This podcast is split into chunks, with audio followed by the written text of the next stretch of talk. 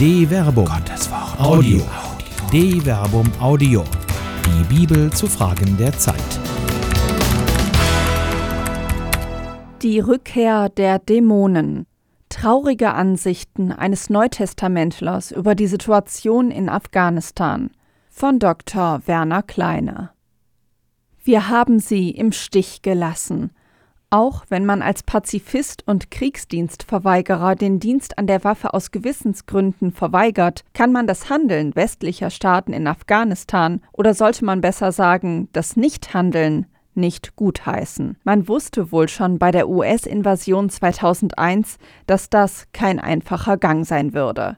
Die Erfahrungen Russlands in einem Land, dessen Geschichte und Gesellschaft nicht so einfach mit westlichen Maßstäben beurteilt werden können, hätten eine Lehre sein können. Einfach so in ein Land einzumarschieren, das von Clans und Warlords geprägt ist, und die Demokratie zu implantieren, war ein Plan, der wohl von Anfang an zum Scheitern verurteilt war.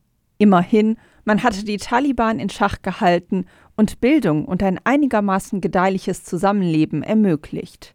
Vor allem Frauen konnten sich entfalten, die sich unter der Herrschaft der Taliban nie allein auf die Straße wagen durften, und wenn, dann nur verhüllt unter einer Burka. Dieses Schicksal wird sie jetzt wohl wieder ereilen. Und es wird noch schlimmer kommen, wenn die Taliban, die bereits weite Teile des Landes zurückerobert haben und Mitte August 2021 nur wenige Kilometer vor der Hauptstadt Kabul stehen, wohl keine Gnade mit jenen Afghanen zeigen, die die westlichen Truppen unterstützt und ihnen etwa als Übersetzer gedient haben. Nicht, dass es je wirklich friedlich gewesen wäre in dem Land am Hindukusch, dessen Relevanz für die Sicherheit der westlichen Hemisphäre Weiland von Politikern wie dem damaligen Verteidigungsminister Peter Struck allfertig betont wurde.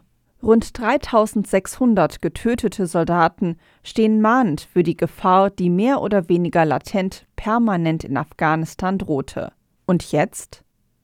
Das Land fällt zurück an die Taliban, die Zivilbevölkerung sucht, insofern überhaupt möglich, das Heil in der Flucht. Der amtierende Präsident Ashraf Ghani ist ins Ausland geflohen. Viele, allzu viele werden es nicht schaffen. Die Intervention des Westens ist nicht erst vor kurzem gescheitert. Die Voraussetzungen und Ziele waren falsch gesetzt. Man kann ein demokratisches System, für das der Westen selbst Jahrhunderte ringen musste, nicht einfach exportieren, ohne sich die Mühe zu machen, lange zu ringen und zu arbeiten. Jetzt scheint es so, als überließe der Westen die Afghanen ihrem Schicksal. Der Abzug wirkt nicht bloß überstürzt, es sieht fast so aus, als würde man einfach abhauen und die Menschen im Stich lassen. Für die Taliban jedenfalls steht das Land offen. Sie treffen kaum auf Gegenwehr. Das Schicksal der Menschen in Afghanistan scheint besiegelt. Alles zurück auf die Zeit vor der Stunde Null. Die Dämonen kehren zurück. Die Unterscheidung der Geister. An und für sich ist ein Dämon weder gut noch schlecht. Die Antike sah im Dämon erst einmal eine wertneutrale Energie. Der Daimon ist deshalb häufig ein Geistwesen, das sowohl Engel als auch Teufel gut oder eben böse sein kann. Er repräsentiert eine Energie, die zum Wohl oder zum Schaden wirken kann, je nachdem, wie sie eingesetzt wird. Im Neuen Testament wird das Substantiv Daimon tatsächlich nur an einer Stelle, und zwar bei der Heilung des Besessenen von Gerasa, verwendet. Da baten ihn die Dämonen, wenn du uns austreibst, dann schick uns in die Schweineherde. Matthäus Kapitel 8, Vers 31. Hier wird der negative Aspekt durch das Besessensein der Betroffenen assoziiert. Ähnlich verhält es sich mit dem häufiger zu findenden Verb Daimoni sein, das sich immer auf ein Besessensein bezieht. Formal scheint also doch ein negativer Aspekt angezeigt zu sein. Anders verhält es sich allerdings mit dem abgeleiteten Derivat Daimonion, das im Neuen Testament in einem weiteren Bedeutungsspektrum verwendet wird und sowohl fremde Gottheiten wie in Apostelgeschichte Kapitel 17 Vers 18, als auch durchaus in der dem Wort Daimon an sich innewohnenden Ambivalenz allgemein für Geister oder Zwischenwesen verwendet werden kann, wie etwa im Urteil der Menschen über Johannes, das Jesus referiert. Denn Johannes ist gekommen, er isst nicht und trinkt nicht, und sie sagen, er hat einen Dämon. Matthäus Kapitel 11, Vers 18. Es ist nicht recht einsehbar, warum ein asketisches Verhalten dämonisch in einem negativen Sinn sein soll. Es könnte auch eine geistige Verrücktheit sein, die man irgendwie bewundert und sich doch über sie mokiert. Tatsächlich verbindet sich das Wort Daimon hin und wieder mit dem inhaltlich verwandten Pneuma. Wie Daimon repräsentiert Pneuma an sich eine energetische Kraft, die ebenfalls positiv oder negativ sein kann. Nicht selten wird deshalb ein qualifizierendes Attribut zugestellt. Natürlich ist das Pneuma tu Theo, der Geist Gottes, positiv konnotiert, gleichwohl kann das Pneuma durch ein entsprechendes Attribut negativ determiniert werden, wie bei der Heilung des Besessenen in der Synagoge von Kapharnaum, von dem es heißt: In der Synagoge war ein Mensch, der von einem Dämon, einem unreinen Geist besessen war, der schrie mit lauter Stimme. Lukas Kapitel 4, Vers 33. Hier verbinden sich semantisch die Begriffe Daimon und Pneuma.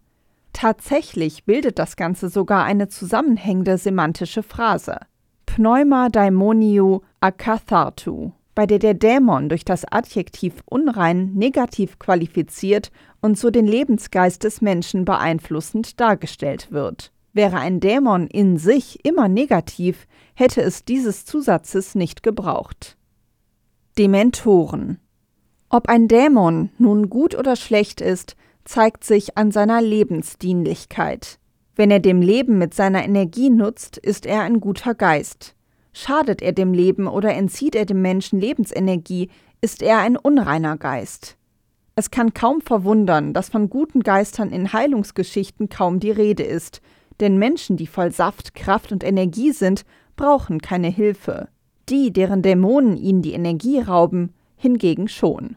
Was Jesus in seinem heilenden Handeln also tut, könnte man auch als Energieumwandlung verstehen. Aus negativer Energie wird positive.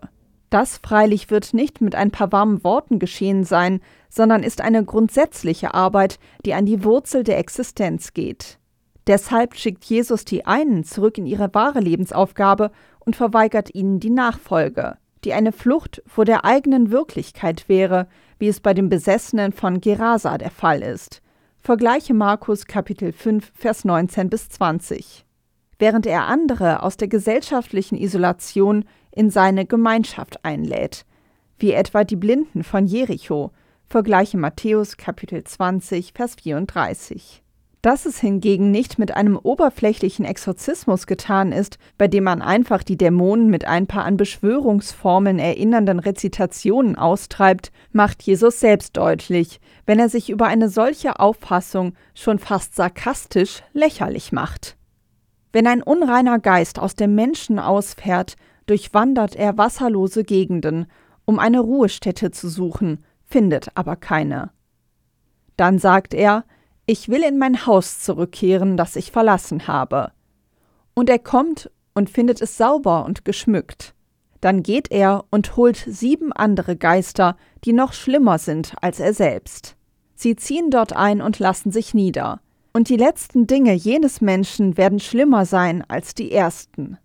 Lukas Kapitel 11, Vers 24 bis 26. Eine bloße Austreibung reicht eben nicht. Die lebensfeindlichen Dämonen, hier der unreine Geist, wandert einfach weiter.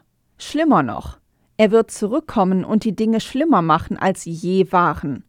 Ob das die Exorzisten wissen? Es ist eben nicht damit getan, die lebensfeindlichen Geister einfach aus und zu vertreiben. Jesus leistete da Wurzelarbeit, eine Therapie, die der Lebensenergie der Menschen eine neue Richtung gab. Nichts ist gut in Afghanistan.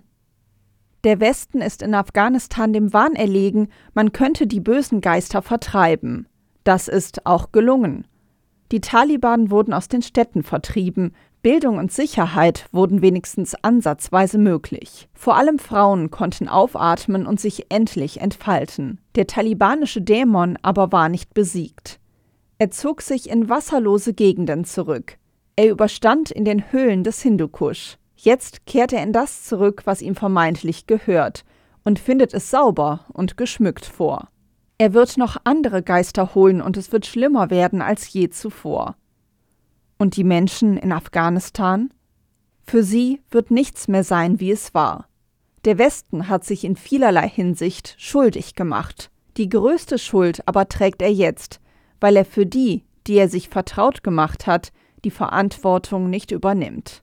Margot Käßmann behält wohl recht. Nichts ist gut in Afghanistan. Gar nichts.